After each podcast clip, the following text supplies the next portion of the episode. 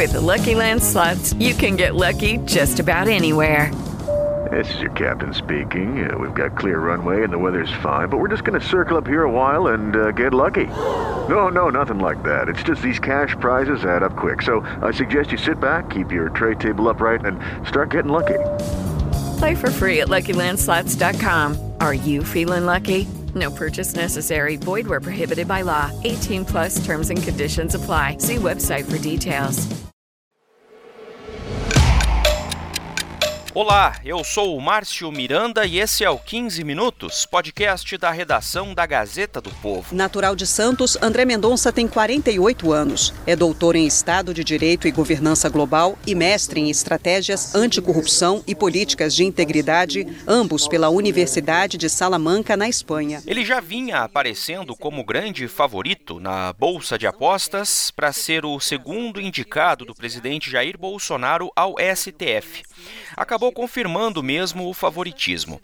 André Mendonça, atual ministro da Advocacia Geral da União, terá agora que ser aprovado no Senado para, então, assumir a cadeira que vai ficar vaga com a aposentadoria de Marco Aurélio Melo. Mendonça era o mais cotado para a vaga. Como advogado-geral da União, ele ampliou o contato com ministros do Supremo, sendo um dos responsáveis pela interlocução do governo Bolsonaro com a corte, principalmente em momentos de crise entre os poderes. Essa atuação lhe rendeu apoio tanto em público como nos bastidores de integrantes da corte para a vaga. Como o nome de André Mendonça foi recebido pelos possíveis futuros pares de Suprema Corte? É disso que a gente fala neste episódio aqui do podcast. Meu convidado para analisar o assunto é o Renan Ramalho. Ele é repórter da Gazeta do Povo em Brasília, que acompanha de perto esse tema. Bom, Renan Ramalho, meu convidado aqui nesse episódio do podcast. É a primeira vez que a gente conversa aqui no podcast, então seja bem-vindo ao 15 Minutos. Tudo bem, Renan? Tudo bem, Márcio. Muito obrigado. Um prazer falar com você. Vamos falar então sobre esse tema aí, a aguardada indicação né, do segundo nome do presidente Jair Bolsonaro ao STF. E eu queria começar exatamente por aí, Renan. Pelo que você apurou, como é que ficou o clima no Supremo com a indicação agora oficial né, do ministro André Mendonça para ocupar a vaga que vai ser deixada pelo ministro Marco Aurélio, hein, Renan? Bem, Márcio, havia uma expectativa de que alguns ministros não poderiam engolir essa indicação. E o principal deles é o mais influente deles no, na, na, arena política, que é o Gilmar Mendes. Isso de fato aconteceu.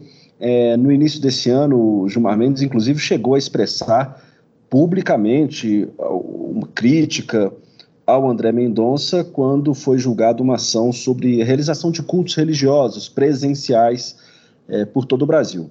O André Mendonça é pastor evangélico, é, é terrivelmente evangélico, como Bolsonaro costuma dizer, é, e naquela ocasião, Gilmar Mendes chegou a dizer que os bobos ficaram fora da corte. Isso era uma crítica à atuação de André Mendonça como ministro da Justiça durante um período aí do governo Bolsonaro é, no caso, porque ele não propôs medidas de isolamento enquanto defendia ali a realização desses cultos presenciais durante a pandemia. Mas Sua Excelência foi verificar aqui, gulgar, como dizem aqui os mais jovens, e verifiquei que ele era ministro da Justiça até recentemente e que tinha responsabilidades institucionais, inclusive de propor medidas. Mas isso mudou. É, depois de maio, é, eu contei numa matéria que a gente publicou ontem à noite, que está no ar aí na Gazeta do Povo, Gilmar Mendes teve um jantar com André Mendonça, promovido ali pela Frente Parlamentar Evangélica, que apoia em peso o nome dele para o Supremo, e aí ficou tudo bem. O que eu apurei é que Gilmar Mendes, inclusive, ajudou a a facilitar as conversas de André Mendonça com os senadores que vão sabatiná-lo provavelmente em agosto, quando ele tiver seu nome submetido ao plenário do, do, do Senado. É, condição aí para ele realmente ser nomeado e tomar posse aqui no Supremo. Mas fora isso, fora Gilmar Mendes, que era um dos maiores obstáculos aqui dentro do Supremo, a relação de André Mendonça com os demais ministros sempre foi boa. É, André Mendonça era um dos que faziam essa ponte entre Supremo e o Planalto, e ainda faz, na verdade, em momentos de crise, em momentos de tensão como esse que a gente está vivendo agora. Isso aconteceu diversas vezes e André Mendonça, pelo menos durante o período inicial do governo, e também agora, onde, quando ele está na Advocacia Geral da União, é, o, o, diálogo com o Supremo tem que ser constante, porque é o advogado-geral que defende é, as causas do Executivo e também de toda a União nas ações que tramitam aqui no Supremo. E como o Supremo é quem arbitra esses conflitos entre os poderes, o André Mendonça é geralmente destacado para conversar com os ministros e ele sempre teve bom trânsito. A maioria gosta dele, acha ele um cara sereno, um cara tranquilo, um cara ponderado, inclusive, e portanto a aceitação dele é boa. Isso não é uma condição formal para ele ser aprovado no Senado, mas ajuda muito, na medida em que é, os senadores têm a percepção de que os ministros também é, conversam bem com ele, que ele será é, bem recebido aqui. É, a, a, minha impressão, é, Márcio, é que o cenário talvez seja até mais favorável do que em relação a Cássio Marques, que muita gente não conhecia, não tinha tanto diálogo com ele aqui no Supremo e que, portanto, tudo indica que não vai haver grandes óbices é, se os senadores ligarem para alguns ministros aqui para perguntarem, para saberem mais sobre o André Mendonça. Agora, o Renan, é, eu queria saber o seguinte: é, quando a gente fala no STF já há algum tempo, né? A gente já convencionou sempre falar e separar, de certa maneira, as alas do Supremo, né? Ah, os mais conservadores, claro, os mais progressistas, ah, os chamados garantistas, né? E essa aceitação, pelo menos inicial, assim, do nome do André Mendonça, ela passa por todas, então, essas diferentes alas aí do Supremo, ou Renan? É, porque no Supremo existem essas alas e elas vão, às vezes, se reconfigurando ao longo do tempo, de acordo com o tema que está em debate, de acordo com o cenário político do país. Então, hoje, a gente convencionou, nos últimos tempos de Lava Jato, separar o Supremo entre, a, por exemplo, uma área garantista que atua aí muito de forma favorável à defesa de réus investigados dentro das operações contra a corrupção, e a linha mais dura, né? É, portanto, Gilmar Mendes se pensa, junto com Lewandowski, com Dias Toffoli, às vezes com, o ministro, com a ministra Rosa Weber, que eles fazem parte de uma ala mais garantista, por exemplo, que votou contra a prisão em segunda instância. E existe uma linha mais dura, né? Isso em termos de combate à corrupção, né? De, do ministro Luiz Roberto Barroso, do, Luiz, do ministro Luiz Fux mesmo, Alexandre de Moraes, que de vez em quando varia também nessa posição. Mas, dentro dessa é, dentro desse, dessa clivagem né, em relação a combate ao crime, André Mendonça é bem aceito entre as duas, porque isso não passa necessariamente pela sua posição, que ainda é uma incógnita, em relação ao combate à corrupção. Mas é, em outro tipo de divisão, se a gente for pensar entre é, ministros mais conservadores, ministros mais liberais, ministros mais progressistas, também não há um óbice, não há é, uma, uma resistência em relação a André Mendonça, porque, afinal, ninguém sabe ainda como ele se comportará no Supremo, apesar dele ser taxado de terrivelmente evangélico, ou de estar, ou de que poderia ser um defensor ardoroso do governo, do presidente no Supremo, especialmente nesse momento em que o executivo está na mira é, dessa tensão entre os poderes, ainda não se sabe. E o que se diz muito é que, é, em geral, quando é, o presidente da República indica um ministro de sua confiança, como já ocorreu em outras vezes, se pensa muito é, que ele vai estar é, em defesa do governo aqui. Mas a gente tem que lembrar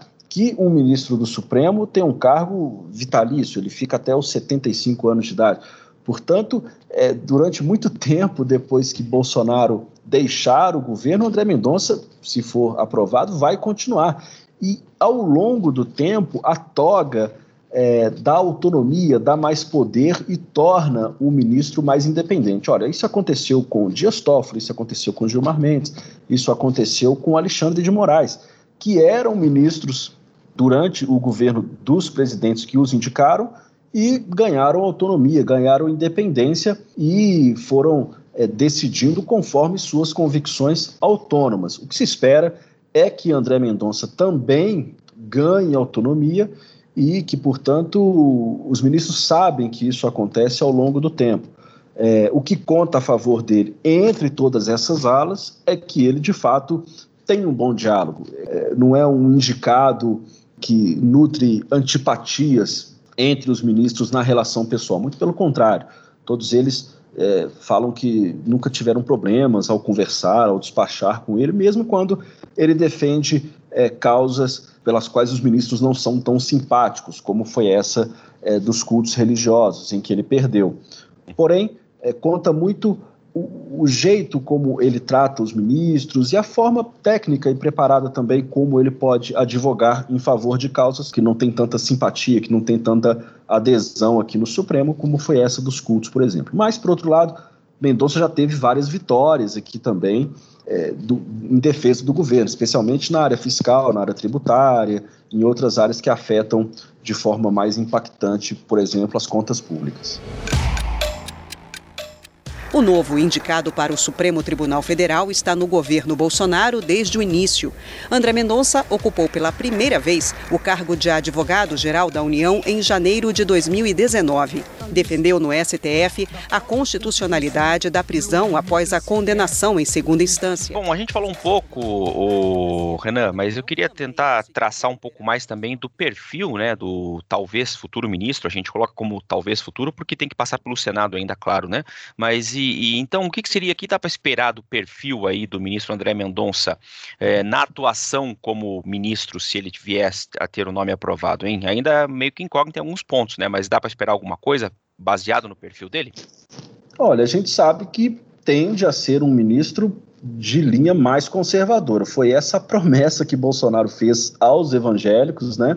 Uhum. De ser um terrivelmente evangélico. O presidente até falou que espera que ele faça orações do, antes das sessões, não sei se isso vai acontecer, é, mas o fator religião nem sempre é tão relevante na maioria dos assuntos que, que vão ser julgados aqui no Supremo. O Supremo arbitra conflitos entre os poderes, arbitra, é, quer dizer, media também é, litígios aí entre estados, entre a União, entre a Receita, entre particulares. Quer dizer, é uma miríade de assuntos é, constitucionais que a religião e às vezes até a visão de mundo, ideologia do André Mendonça talvez não conte muito. O que conta muito é o preparo técnico jurídico do direito que André Mendonça tem. Ele é mestre doutor em direito pela Universidade de Salamanca, na Espanha, portanto, é considerado que ele tem sim notável saber jurídico, como é exigido dos indicados. Uh, e, portanto, é, não, não, não, não, há nenhum problema assim, em relação à sua capacidade, à sua formação. Não é uma pessoa crua que está chegando aqui. Ele tem um passado invejável e é uma pessoa extremamente equilibrada. É uma pessoa que vai contribuir muito para com o Supremo Tribunal Federal. Em relação ao perfil, a expectativa é que ele defenda, sim, coisas que ultimamente a direita tem, é, tem, tem defendido muito, como as liberdades individuais, liberdade no campo econômico, é, e também uma valorização da tradição. O, de fato, o André Mendonça ficou muito marcado por essas defesas aqui no Supremo em relação, por exemplo, à liberdade de religião, em relação aos cultos presenciais, só que esses são assuntos que nem sempre, é, de vez em quando, só que eles aparecem, que eles emergem. Ainda não há uma pauta assim de costumes morais onde André Mendonça vai poder prevista, pelo, menos na pauta, onde a gente vai poder testar essa visão de mundo de André Mendonça. De qualquer modo, é, em princípio, se espera mesmo que ele atue mais é, em favor, talvez, de, de causas defendidas pelo presidente Jair Bolsonaro. A gente não sabe, mas o ministro é autônomo e, de qualquer modo, o que sempre se diz de, de André Mendonça é que ele é ponderado, ele não é um radical não pode se esperar isso dele assim de ser um, um, um, militante bolsonarista, alguma coisa desse tipo aqui dentro do Supremo. É, apesar dessa pecha de terrivelmente evangélico. É, ele é de uma ala, de fato, mais tradicional é, do campo protestante, de uma igreja histórica, igreja presbiteriana, é, tem suas visões de mundo, mas nem sempre elas é, são defendidas, é, vamos dizer, com rigor é, dentro das causas do Supremo. Afinal, outros ministros também têm suas religiões e isso nem sempre aparece em suas decisões. O ministro Fux é judeu, o ministro Toffoli Edson Fachin, Lewandowski, são católicos. Isso nem sempre influencia tanto assim como muita gente imagina e como o próprio Bolsonaro faz parecer. Em abril do ano passado, deixou a AGU para assumir o comando do Ministério da Justiça, no lugar de Sérgio Moro. Durante esse período, foi criticado por pedir a abertura de investigações contra críticos do governo. Bom, a gente está caminhando para o final da conversa aqui já, Renan, mas eu queria abordar mais um tema aqui também, que é o seguinte: é, você citou de passagem ali que em algum momento a atuação do André Mendonça como ministro da Justiça do governo Bolsonaro, vamos lembrar que ele substituiu o Sérgio Moro à época, né, quando o ex-ministro Sérgio Moro deixou o cargo.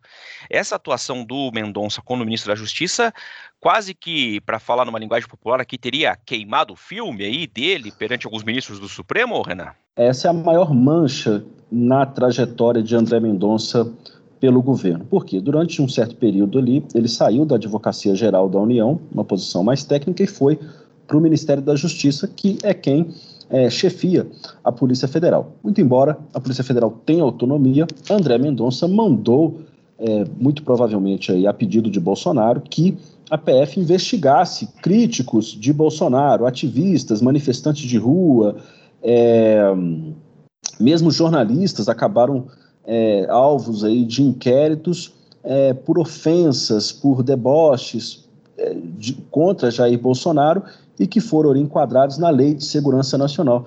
Essa Lei de Segurança Nacional é uma herança da ditadura militar, do período final ali do regime de 1983, é muito questionada, também foi usada pelo próprio Supremo, aqui pelo ministro Alexandre de Moraes, para investigar é, militantes bolsonaristas, mas o governo aproveitou é, o, o, vamos dizer, a, emergen, a emergência de novo do uso dessa lei para investigar alguns críticos e opositores de Bolsonaro. O que pegou muito mal entre os ministros foi quando o Ministério da Justiça é, começou, inclusive, fora dessa lei, a monitorar ativistas antifascistas, o movimento antifascista. Isso foi feito um relatório de inteligência para monitorar aí, centenas de policiais, na sua grande maioria, e também alguns professores universitários. André Mendonça acabou escapando é, e não sofreu maiores consequências porque não ficou claro se ele realmente participou, se ele deu aval para a montagem desse dossiê, como se dizia. É, o ministro Toffoli, por exemplo, atribuiu isso à gestão anterior de Sérgio Moro. Por isso, ele acabou passando batido, André Mendonça, e depois foi tentando reconquistar a confiança dos ministros, é, dizendo que ele não era um defensor é, é, ideológico de Bolsonaro e que ia perseguir opositores políticos do presidente. É o que ele tentou convencer, acabou passando, essa história ficou um pouco no passado e agora a relação já está um pouco mais tranquila em relação a isso. É bom lembrar que a Lei de Segurança Nacional, usada aí pelo Ministério da Justiça, será em breve julgada pelo Supremo. Há uma série de ações questionando a constitucionalidade dessa lei e, ao mesmo tempo, o Congresso também pode aprovar muito em breve uma lei substituta para isso. Já foi aprovada na Câmara, agora está no Senado. Bem lembrado. Vamos acompanhar então, e claro, todos os próximos passos também dessa indicação do ministro André Mendonça, você acompanha na cobertura da Gazeta do Povo. Renan Ramalho, muito obrigado por participar desse episódio aqui do podcast. A gente se encontra em próximas conversas. Um abraço. Obrigado, Márcio. Até mais. Um grande abraço aí para todos os nossos ouvintes também. Ponto final neste episódio do 15 Minutos, podcast da Gazeta do Povo. Durante o episódio, você ouviu trechos de reportagens veiculadas pela TV Globo. Eu lembro que o 15 Minutos conta com a participação da Maria Escrocaro na produção, a montagem é do Leonardo Bestloff e a direção de conteúdo do Rodrigo Fernandes. Eu sou o Márcio Miranda e agradeço muito a sua companhia. Até mais!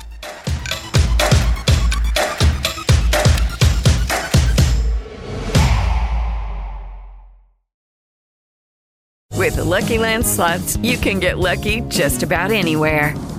This is your captain speaking. Uh, we've got clear runway and the weather's fine, but we're just going to circle up here a while and uh, get lucky. No, no, nothing like that. It's just these cash prizes add up quick. So I suggest you sit back, keep your tray table upright, and start getting lucky.